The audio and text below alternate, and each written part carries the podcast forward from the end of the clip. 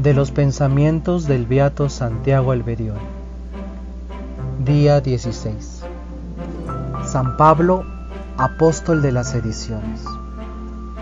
Cinco son los principales apostolados.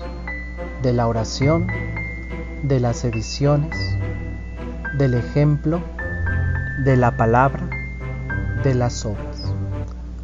Consideremos en primer lugar el de las ediciones. La prensa no tuvo en todos los tiempos la importancia actual, porque no siempre gozó de la rapidez y perfección de hoy. Sin embargo, sí la tuvo grande también en los tiempos de San Pablo, y el apóstol le dio toda la correspondiente importancia.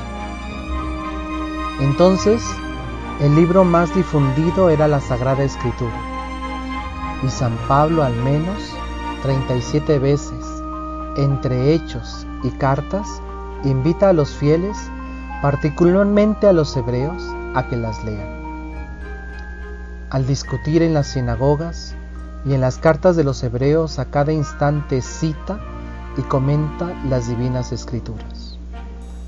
El concilio de los apóstoles celebrado en Jerusalén compuso y decidió enviar una carta, hoy diríamos una encíclica o circular a todos los fieles.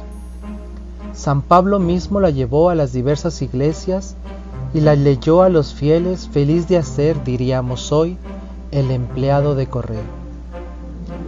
Él escribió trece cartas que son, como dice San Juan Crisóstomo, el Evangelio resucitado.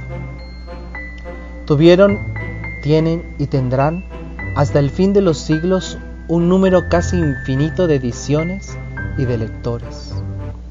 Y será siempre San Pablo quien ejerza este apostolado de la prensa en todos los tiempos. Obsequio. Elijo una carta de San Pablo y me comprometo a leerla en su totalidad para leer qué ofrece a mi vida. San Pablo Apóstol, protector nuestro, ruega por nosotros y por el apostolado de las ediciones.